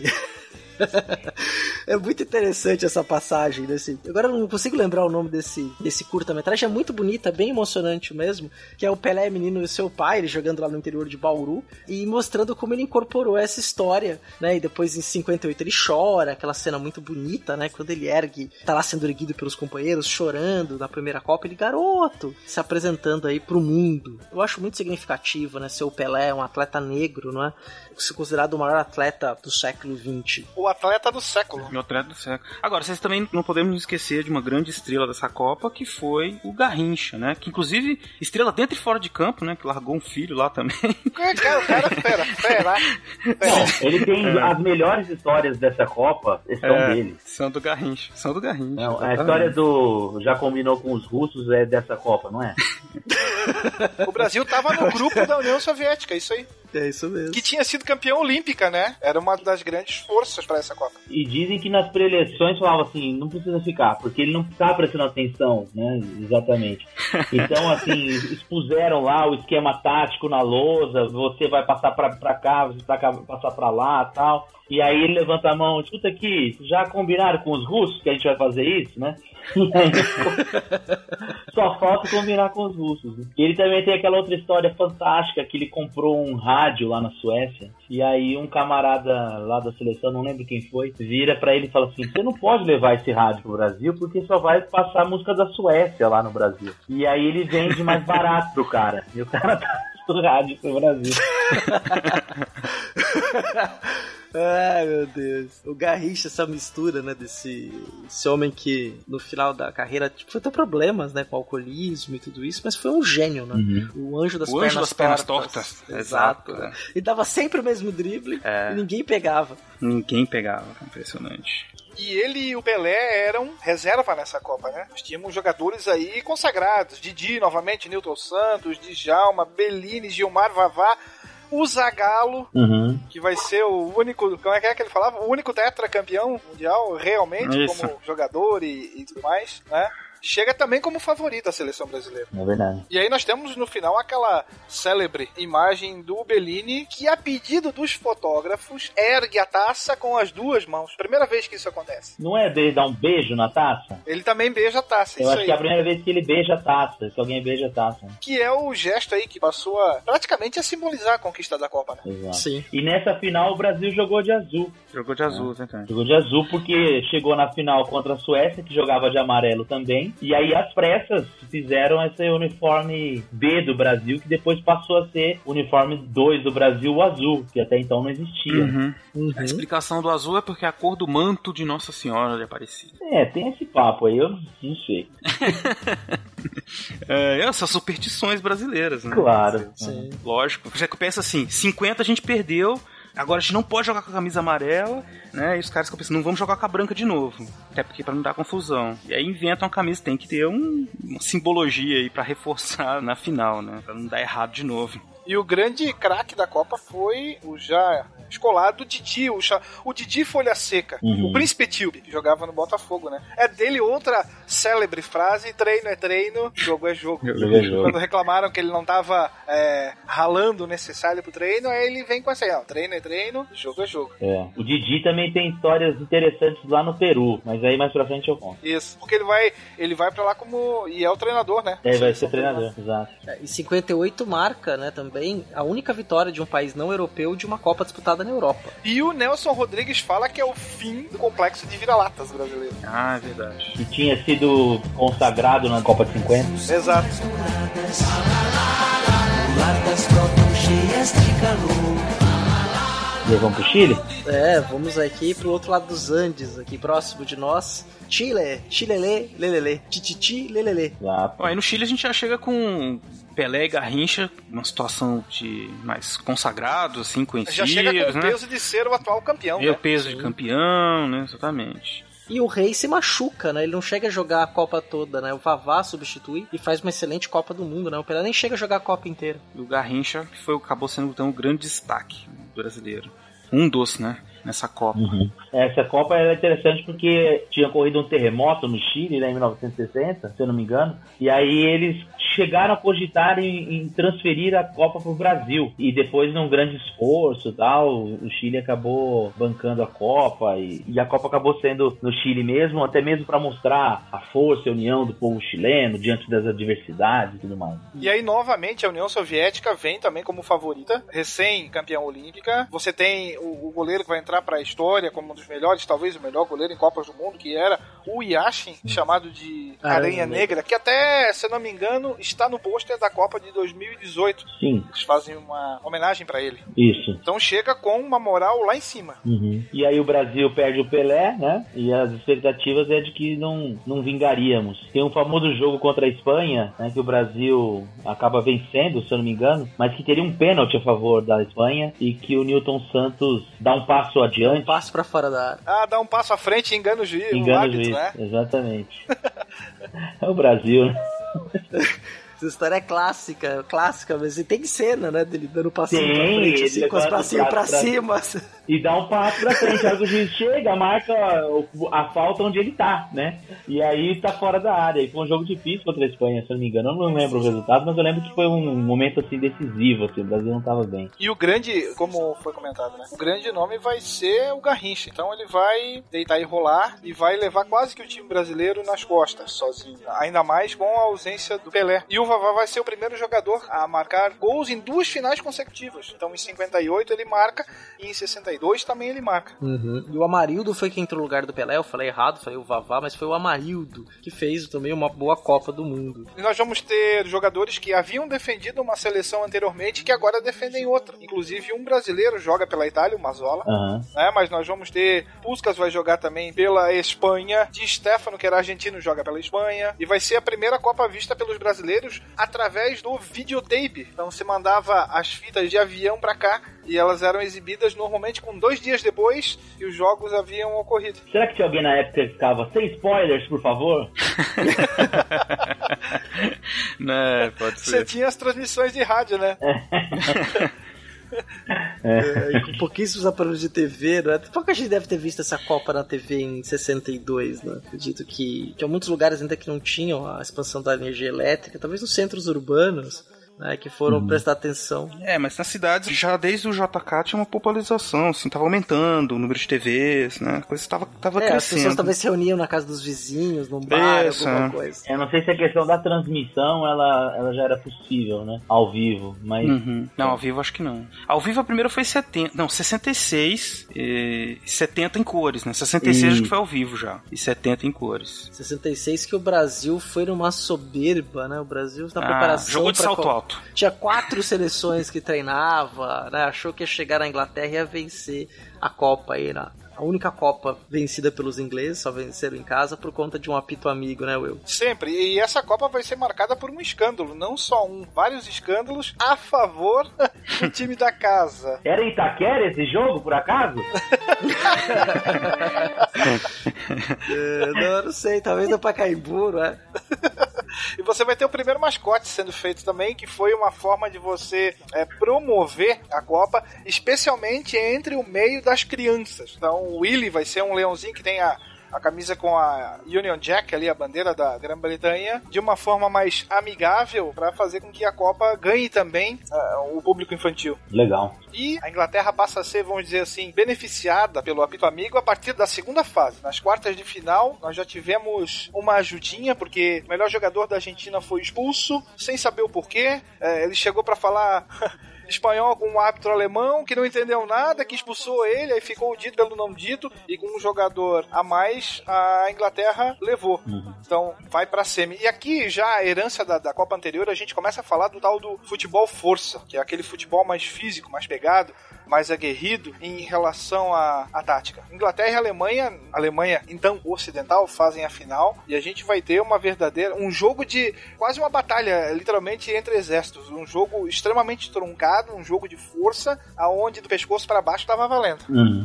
Tudo é canela. o Brasil não passou da primeira fase nessa Copa, né? O Brasil faz uma das piores apresentações em Copa, né? A coisa é. foi bem crítica. É, chegando como campeão. Né? Soberba lá em cima. Muito né? confusa. Mas chegou também no oba-oba. A gente tinha um grandes jogadores, mas a preparação foi desastrosa. Você vai ter 45 jogadores que chegaram a ser convocados. A concentração vai ser Vai ter de tudo menos uma concentração também. 2010 mandando lembranças? Não, 2006 mandando lembranças? É, quase isso, né? Volta para casa na primeira fase. E aqui a gente tem o Portugal também, né? É, Portugal. Portugal do Eusébio, que vai ser o grande uhum, nome da Copa. Com certeza. Que era moçambicano, né? Sim, naturalizado, sim. Moçambique ainda era colônia de Portugal na época. Tido até pouco tempo atrás como o maior jogador português até então. E a Inglaterra só ganha na prorrogação, né? E aí tem todo aquele. aquela imagem clássica, talvez a, a o maior escândalo das Copas, que é aquela bola que bate na trave, bate embaixo e sai. E o árbitro dá o gol. Isso. Era um árbitro suíço. E o gol não aconteceu. Uhum. E aí fica, entre aspas, um título, vamos dizer assim, manchado. Não só por esse lance, mas pelos apitos amigos anteriores também. Uhum. E a bola não entrou, né? Um palmo para fora, se não me engano. Isso, bateu e saiu, né? Isso. Não chegou nem a pegar bem uh, na linha. Ela vai um pouquinho para frente da linha. Claro, né? A gente não teria como, ah, replay na época e tudo mais. Hoje nós não temos, né? Mal está se falando em, em árbitro auxiliar de vídeo. Uhum. Você imagina lá, na década de 60, jogando em casa, é pressão total. Rainha no estádio. rainha, inclusive foi ela que entregou a taça. Foi. Pro Bob Charlton, se não Bob Charlton. É, Inglaterra jogando de vermelho, né? Com o uniforme vermelho, se não me engano, na final. Vai lá aquele jogo meio. Aquela cena de batalha mesmo, né? E, se eu não me engano, a Inglaterra nunca mais chegou na, numa final de Copa do Mundo, né? A única Copa que eles chegam à final e vencem é de 66 mesmo. E aí você, quando o Brasil cai na primeira fase, um jornal de Minas Gerais estampa na, na sua primeira página. CPI vai apurar o fracasso do Brasil na Copa. Olha só. é, governo militar, não é, minha gente? Diário de Minas era o jornal. De 20 de julho de 66. É, porque a organização foi toda foi um catástrofe na organização dessa Copa do Brasil. É, tinha, como vocês mencionaram aí, tinha quatro times, tinha 36 nomes que levaram para Inglaterra. Uma galera foi cortada só na véspera, então com aquele clima horrível. É, enfim, deu tudo errado. Vamos, vamos falar de vitórias agora, vai. É, vamos falar de coisa boa agora. Vamos falar de coisa peraí, boa. Peraí, vamos falar de coisa boa. A melhor Coreia estreia na Copa de 66, hein? A melhor oh. Coreia? A melhor Coreia. E mete 1x0 nos italianos. Meu. Olha, tá vendo? Coreia do amor. Coreia do amor é boa.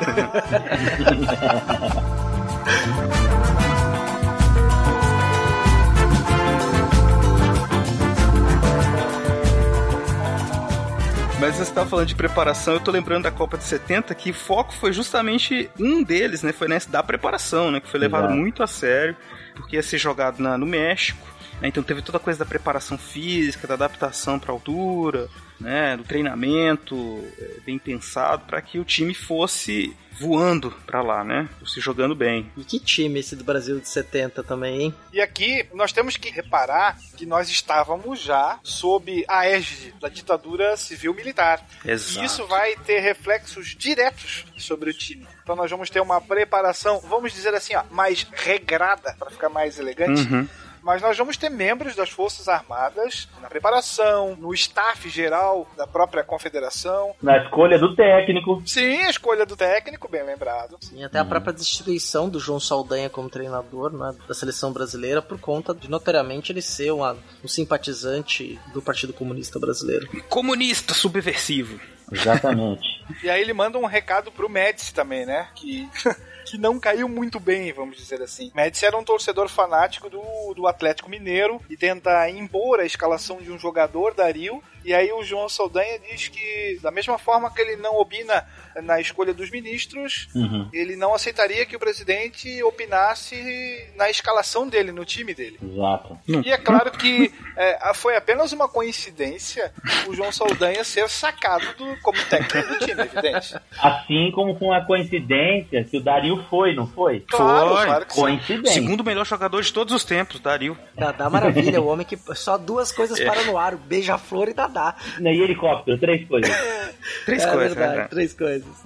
É o substituto do Pelé. Segundo melhor jogador, então tá certo. E aí você tem uma situação bizarra que há dois meses do início da Copa você tem o técnico da seleção brasileira sendo trocado.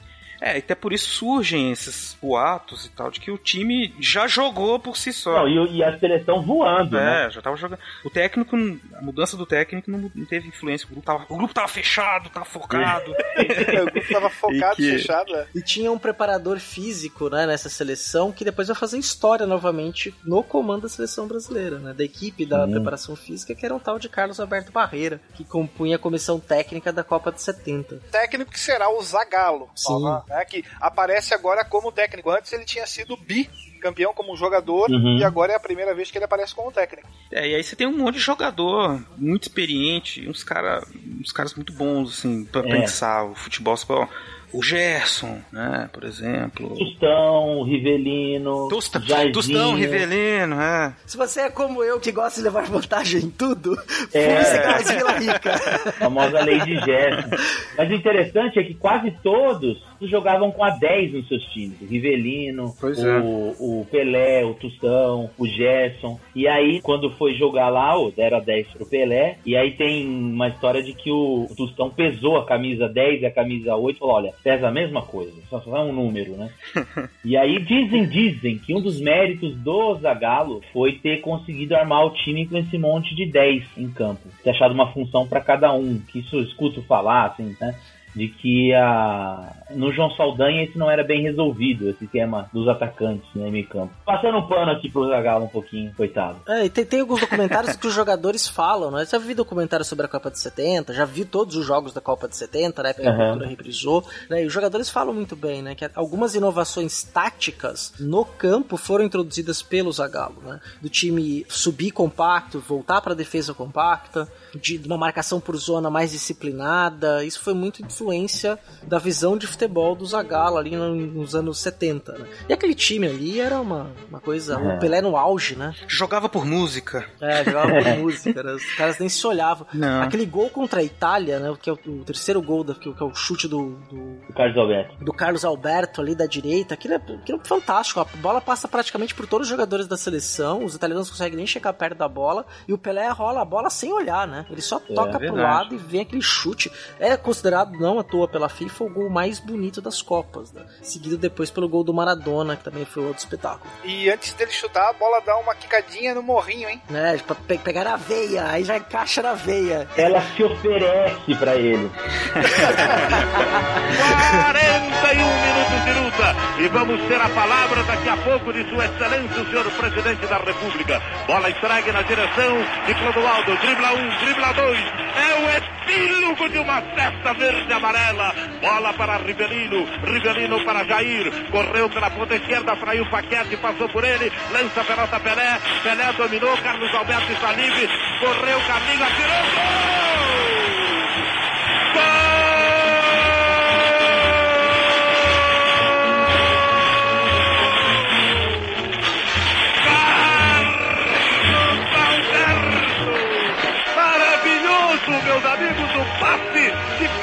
para Carlos Alberto, invadindo o gramado pelos fotógrafos. Jogadores brasileiros emocionados com o gol de Carlos Alberto. É o tricampeonato mundial de futebol. Podem comemorar, chorem conosco. Mas o, o Zagallo, ele era conhecido justamente por essa diferenciação tática que ele tinha dos outros. E se a gente falou da época que se amarrava cachorro com linguiça, né? Não existia muita tática e tal. O Zagallo, na época de jogador, já cumpria uma função diferente, assim. Ele era um jogador que recompunha o meio de campo, mesmo sendo atacante, né? Então ele sempre teve essa preocupação tática e, e depois acabou colocando isso quando virou treinador. E essa Copa é interessante porque nenhum de nós quatro viu essa Copa, né? Uhum. Mas a gente ficou depois dela tanto tempo sem ganhar que eu, pelo- particularmente, eu sempre, toda a Copa e todo jornalismo esportivo e tal, reportagem, sempre remetia nessa época às jogadas que aconteciam em 70, as histórias, né? Ela ficou muito tempo sendo debatida, assim, né? É, Até hoje é por mérito, né? Porque realmente foi um time que jogava muito bem, né? Tem aquela história que é maravilhosa do gol que o Pelé não fez, né, no meio do campo. E eu lembro que uma época atrás eles fizeram uma montagem assim, como se a bola tivesse entrado, né? É verdade. Pra corrigir essa injustiça. E aquele gol que o Romário fez depois das eliminatórias, né, contra o Uruguai, que ele. Só que ele, só que ele não dá a volta no goleiro, né? Ele sai pro mesmo É. lado, ele dá a finta de corpo e não consegue, vai meio de lado, É. assim, mas faz o gol. Mas você sabe que essa história do gol que o, que o Pelé não fez. Tem dois, né? Tem dois que ele não fez, né? É, o que o mais famoso é o do meio de campo, né? Meio de campo. Contra é. a Tchecoslováquia. Isso, e a nossa imprensa, que é muito, digamos assim, gosta de inovar bastante, quase não fala, né? Todo mundo que faz um gol do meio de campo, eles colocam na manchete. O cara fez o gol que o Pelé não fez. Ou então, Pelé ficaria com inveja. Eu acho que uns 100 anos nós vamos ter que explicar para as crianças quem foi o Pelé, que os caras vão continuar usando essa manchete. O gol que o Pelé não fez. Talvez seja maravilhoso por não ter entrado, né? Os dois gols que não entraram, a, a, a cabeçada que o Gordon Banks defende, né? Aquela que é considerada acho que a maior defesa das Copas, né? Foi uma Copa memorável, né? É, tem o drible de corpo no Mazurkiewicz, que era o goleiro do Uruguai também. É, Sim, então, Exato. sim. Tem a defesa do Banks e tem esse do meio de campo, né? Não é só. Que foi assim, só para o ouvinte ter uma noção, se você nunca viu, o goleiro, se eu não me engano, cobrou o tiro de meta ou fez uma reposição de bola, a bola não cai no chão, o Pelé pega de primeira a bola no alto e a bola passa muito perto do gol. É. Né, foi um lance assim de genialidade, né? Como o Pelé, o jogador de futebol, o Pelé, é, foi Pelé capaz. não de- Edson, viu? É, é. E, e é engraçado, né? Tem uma curiosidade. Eu cheguei a dar aula pro Joshua, né? Que é o, Ah, é? O um dos filho... filhos mais jovens do Pelé. E ele fala, entenda, também, entenda. Professor, entenda. Entendeu, professor? Ele deve falar understand. Understand? Não, ou então na hora que você faz a chamada e fala, o Joshua, ele fala, o Joshua está aqui, né? Como se fosse outra pessoa. O Joshua veio, professor. Pelé é o único jogador realmente tricampeão, né? Estava presente em todas as. que jogou Uhum. na- nas três Sim, finais. sim. Jogou nas três Copas, né? Apesar de na outra ele ter se machucado, mas começou jogando. Uhum, É, a Copa verdade. de 70 foi que ele jogou em todos os jogos, né? Foi que ele jogou inteiro. E aí se sagrou ali, né? um monstro. E nós tivemos também o furacão da Copa, né? Exatamente. Sim. E era o Jairzinho que fez pelo menos um gol em cada jogo brasileiro. É. E ficou conhecido por fazer o sinal da cruz depois do gol, né? Ele se ajoelha, faz o sinal da cruz. E depois ele disse que ele tinha visto um outro jogador fazer e ele achou bonito. Ele fez também. Não é porque ele era um, um católico fervoroso. E lembrar, né? Copa no México. Não é à toa que alguns episódios do Chaves exploram isso, né? Seria melhor ter ido ver o filme do Pelé. Aham. Teria sido melhor ir ver o Pelé. Oh, mas que coisa! Estou quieto. Bem lembrado. Não, Pelé não, do Jô Soares, sua vaca. Que? E o Brasil é, vira um verdadeiro frisson no México, né? Exatamente. O Brasil que era um dos grandes países que os africanos acompanhavam, né? Assim, vou querer generalizar os africanos, mas existem relatos assim de pessoas que eram nascidos em países da África e que diziam que acompanhavam a seleção brasileira porque era uma seleção que era formada por negros e que se dava bem, né? Então eles se identificavam com o time, porque nessa época os times africanos ainda não tinham seleções, né? É, isso vai ser a grande novidade das Copas da década de 80 já, a presença dos, dos times africanos. Alguns desses países ainda não eram independentes, né? Que vão participar depois da Exatamente. Copa de 80. É um processo ali de luta política pelas independências. Década de 70 aí é bem interessante nesse sentido, quando a gente para pra pensar numa geopolítica, especialmente É. quando a gente olha pro continente africano. E a Copa de 70 vai ser a primeira transmitida via satélite. Então você tem uma comercialização maciça do torneio. Então sim, o mundo está de olho. Uhum. E é justamente ali que o Brasil arrebenta. Então você vai ter os jogadores se tornando famosos em boa parte do mundo. Tem mate, melancia fatiada, o globo sal e doce, dragão chinês. Então, pessoal, o papo tá excelente, mas nós já estamos aí com avançado de programa. O programa já tá bem avançado na sua gravação. Dos acréscimos. Então nós vamos. É, estamos aí nos acréscimos do programa. Acréscimo do primeiro então é um jogo de 180 minutos, esse, esse, esse podcast, esse episódio. né? Então nós vamos ter aí o, o jogo de volta no próximo mês com a segunda parte desse programa. É, agradeço aí ao Will, agradeço ao Marcos. Na busca pelos três pontos, hein? Exatamente. É, eu vou fechar a casinha, colocar um ônibus atrás e garantir o empate. O ferrolho, o ferrolho. Ferrolho. Mas valeu aí. Muito obrigado a vocês aí, o papo foi excelente. Vamos voltar a esse tema muito em breve. Continuar, vocês podem ficar aí com algumas, algumas prévias aí, cenas do próximo capítulo aí, o que nós vamos falar no próximo episódio. Até porque teremos também Galvão Bueno na próxima. Haja coração. Ah, com certeza. Bem, amigos do Fronteiras no Tempo. Eu lembro que a Copa de 82 era Luciano do Vale, o principal nome da Globo. Exato. Fecham-se as cortinas.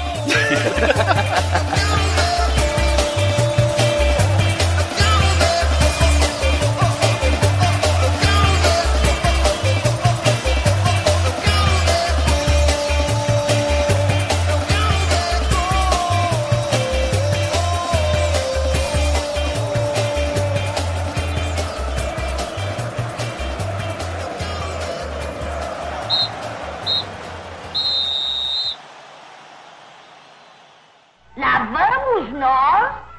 E lá vamos nós. E lá vamos nós.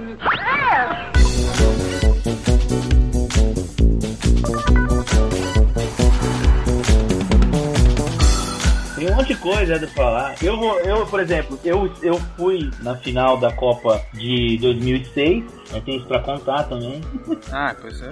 Mentira, eu tava, eu fiz, eu tava indo pra um congresso na, na Espanha, e aí no dia da Copa eu fiz uma conexão na Alemanha. E aí eu tenho no carimbo, assim, no passaporte, que eu entrei na, na comunidade europeia pela Alemanha, no dia da final. Eu falei que meu avô contava um monte de mentira. Meu avô falou que foi na final da Copa de 50 e tal.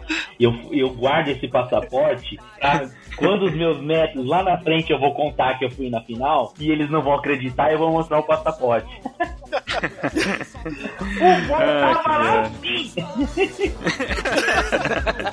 E vocês vão ter que me engolir. Você já tem que me engolir!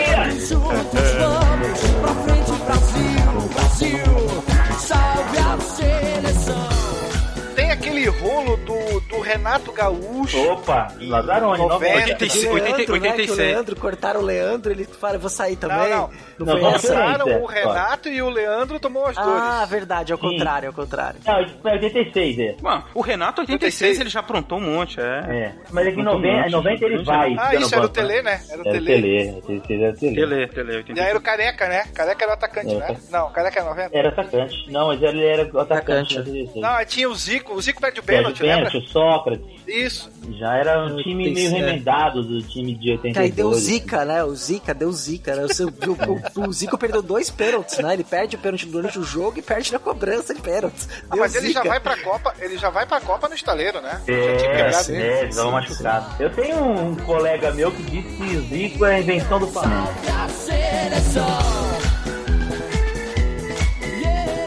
Eu lembro da de 82 por causa da tragédia também. É, já tinha figurinha do Ping Pong nessa época. Nossa, É verdade. Das seleções. Pois é. Eu comecei mal, eu comecei em 90 com figurinha, foi triste. Oh, coisa horrorosa. 86 também tinha. Mas eu não é, tinha. mas eu, é, eu comecei em 90 também. Que eu ficava puto com a bandeira da Inglaterra, que não era a bandeira da Inglaterra. Quer dizer, era da Inglaterra, não era do Isso, Reino isso. Unido, né? Eu achava que era. Aham. Era a Cruz de São Jorge, né? É, eu falava, que bandeira é essa? Tá errado, os caras não sabem nada. O na mesma emoção. Meu, aí tem, tem Arnaldo César Coelho apitando em 82 a Exato. final. Pode isso? Pode ir. Pode isso? A regra é clara. Depois tem, Ro, depois tem Romualdo Arpe Filho apitando em 86. Pode isso? Esse não pode. Eu nem lembrava. Pelo menos não foi José Roberto Reit, né? Nossa. Esse é Carinhosamente chamado de José Roberto Wrong.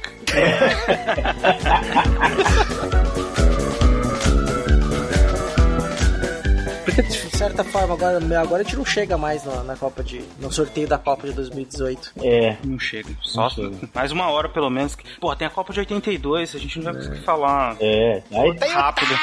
aí tem, a- tem, a, tem a que a gente ganhou, né? Oi? É, vai ter a que a gente ganhou. É, Agora a gente vai começar. Porque se até agora a gente tá puxando aqui informações aqui, pensando no, no roteiro, quando chegar na 94, eu vou lembrar que meu tio caiu na piscina, estourou um rojão na mão. É. Recordar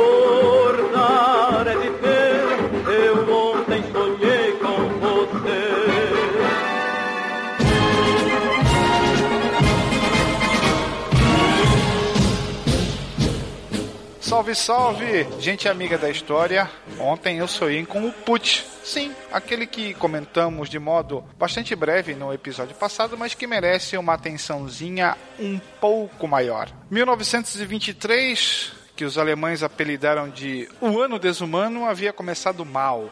Em 11 de janeiro, as tropas franco-belgas ocuparam a bacia do rio Ruhr, principal fonte de riqueza da Alemanha, a fim de obrigar, claro, os alemães a pagar as reparações da guerra de que o ditado de Versalhes os havia condenado. A instabilidade política e a, entre aspas, resistência passiva à ocupação estrangeira levam a greves por todo o país, assim como uma vertiginosa alta de preços. Em outubro do mesmo ano, era necessário algumas dezenas de milhares de marcos para comprar um dólar americano ou um simples pedaço de pão. Esse contexto, então, encoraja a uma ação revolucionária. Em Berlim, o presidente da República Friedrich Ebert e o chanceler Gustav Stresemann decretam um estado de urgência em 26 de setembro, enquanto o economista Hjalmar Schacht tenta estancar a inflação criando uma moeda provisória, o Rentenmark.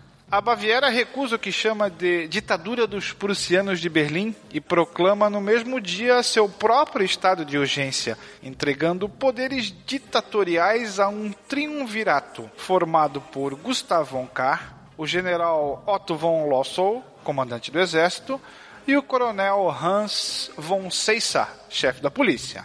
A ameaça do separatismo bávaro paira sobre o país e é o momento em que Hitler escolhe para se apoderar do poder em Munique. Em 8 de novembro, em uma grande cervejaria local, a Birger Breukeller, 3 mil pessoas ouvem o triunvirato. A cervejaria é brutalmente invadida pelos militantes do partido nazista. Seu chefe, Hitler, sobe a um estrado, revólver em punho, ele empurra os dirigentes bávaros a uma sala e os intima a entregar-lhe o poder, porém os dirigentes resistem. Desconcertado, Hitler tenta na manhã seguinte retomar a iniciativa, planejando ocupar o Ministério da Guerra da Baviera. Uma centena de policiais que permaneceram fiéis às forças locais, apesar do apelo dos nazistas, barram o avanço dos manifestantes. E o putsch da cervejaria termina com um completo fracasso. O chefe nazista é preso dois dias depois, ao cabo de um processo bastante tempestuoso, no curso do qual exibe o seu talento propagandístico. Hitler é condenado em 1 de abril de 1924 a cinco anos de prisão. Cumpriria apenas nove meses deixa a prisão de Landesberg em 20 de dezembro de 1924 com um manuscrito ditado no cárcere ao seu fiel Rudolf Hess.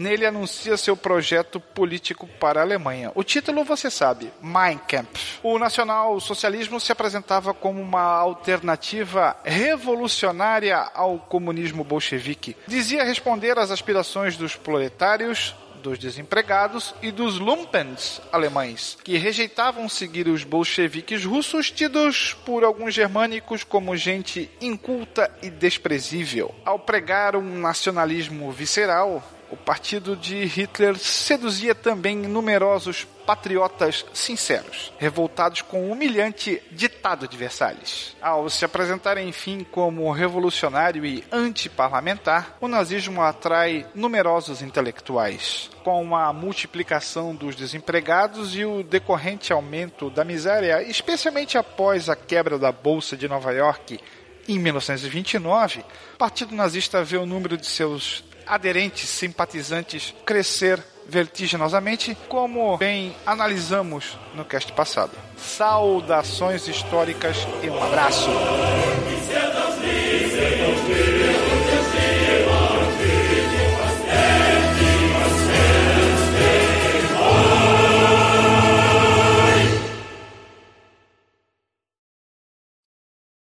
Foi a única Copa, Copa que Cuba participou, a Copa de 38, ou Cuba foi para outras também Copas do mundo? Fiquei agora curioso com esse dado. Se ninguém souber a resposta, Cabeça editor não corta, viu? Não põe não.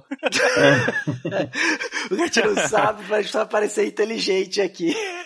É, É não. verdade. O editor, faz, o, editor, o editor faz a gente parecer gênios, cara. Isso é uma maravilha. Quase craques de futebol. Claro, vai, isso aqui vai ficar uma delícia de ouvir, você vai ver só.